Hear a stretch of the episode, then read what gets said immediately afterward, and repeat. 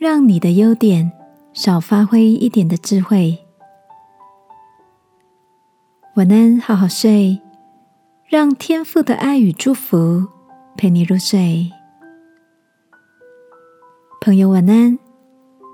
今天的你一切都好吗？刚被升职为企划部主管的 Rick，垂头丧气的从老板办公室出来。瑞克走到我座位旁，又无奈又疑惑的说：“老板说，我的优点越是发挥，越是让团队受到限制。这到底是什么意思啊？”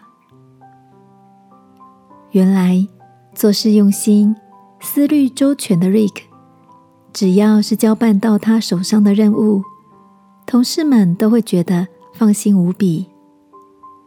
在他接下主管之后，照样很认真的跟伙伴逐一开个别会议，从计划发想、执行流程到琐碎的细节，无一不帮同事整理成一份万无一失、听话照做的执行手册。也因为这样，他带领的团队不但少了以往的活力，还传出同事的想法。创意被忽视，工作内容僵化的声音。瑞克的挑战，像是也给我一个提醒：是不是如同圣经说的，要心存谦卑，个人看别人比自己强？多少时候，我们自认为自己做的比较多，想法比较好，以至于抹灭了。团队里其他成员更好、更有创意的可能，或是阻碍了别人的成长。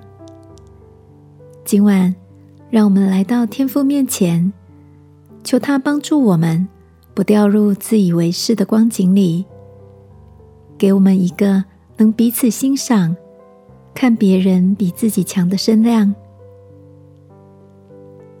亲爱的天父。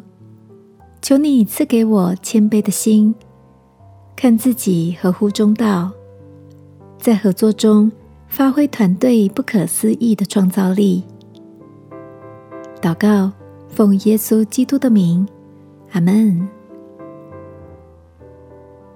晚安，好好睡。祝福你与同伴互放光芒。耶稣爱你，我也爱你。